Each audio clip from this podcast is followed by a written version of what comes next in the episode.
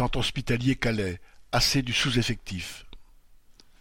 Le personnel des urgences de l'hôpital de Calais est en grève depuis jeudi 8 décembre.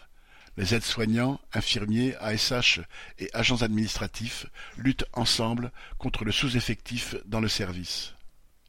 D'après le dernier accord passé avec la direction de l'hôpital au mois d'avril, le service devrait compter une quinzaine de personnes chaque jour et une dizaine de nuits.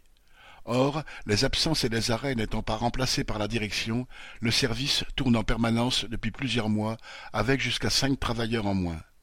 Pour ceux qui restent, la charge de travail, les journées de douze heures et la pression causent bien souvent de nouveaux arrêts, eux-mêmes non remplacés, alimentant un cercle vicieux.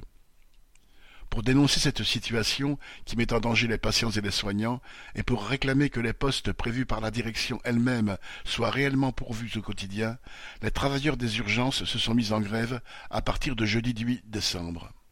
Ils revendiquent également la présence en permanence d'un brancardier dans le service, car, en son absence, ce sont des aides-soignants qui doivent se charger de transporter les patients.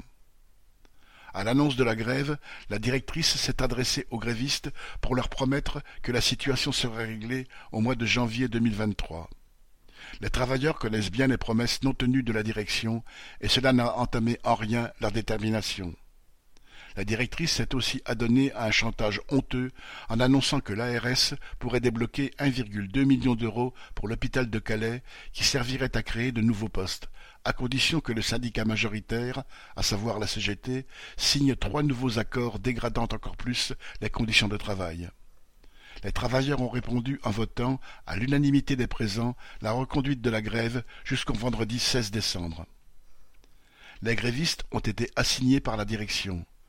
Quand la lettre d'assignation n'a pas pu leur être remise en main propre, la direction leur a envoyé un huissier à domicile pour la leur notifier. Elle a aussi fait retirer des pancartes que les grévistes avaient mises à l'entrée des urgences pour faire connaître leur lutte.